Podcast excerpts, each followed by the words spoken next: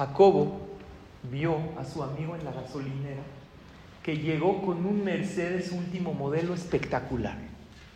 Hace mucho no lo veía desde la escuela. Dice, ¿cómo este es Marcos? No estudiaba nada, no sabía nada, las peores calificaciones. Mira qué coche. Y yo tengo un coche normalito. La verdad lo envidió. Lo que Jacobo no sabía era que este amigo era chofer de alguien y lo mandaron a echar gasolina al coche. Pero él de todos modos lo envidió. Miriam vio que su vecino le abría la puerta a su esposa para que suba al coche así precioso. Le reclamó a su esposo. Oye, mira cómo él sí le abre la puerta.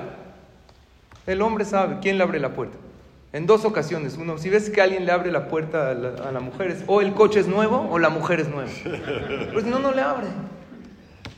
Lo que Miriam no sabía es que la puerta del conductor estaba rota, estaba averiada, chocaron y no abría. Entonces él abría la puerta para subirse él primero y luego ella.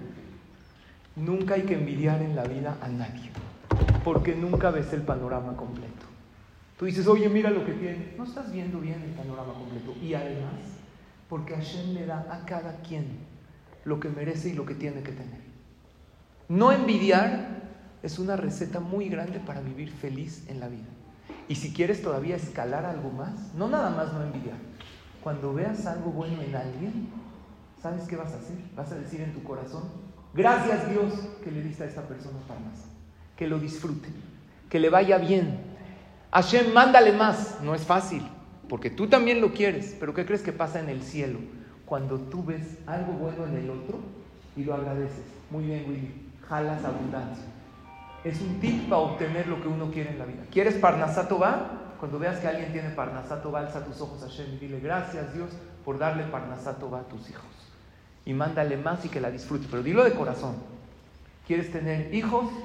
Una pareja que quiere tener hijos, cuando vea que los demás tienen hijos, en lugar de envidiar, gracias a Hashem que le mandas hijos, que les mandas hijos buenos. Gracias a Hashem que esta pareja tiene Shalom Bay. Y este es un tip maravilloso para lograr obtener todo aquello que queremos. Cuando veamos que alguien lo tiene, no envidiemos.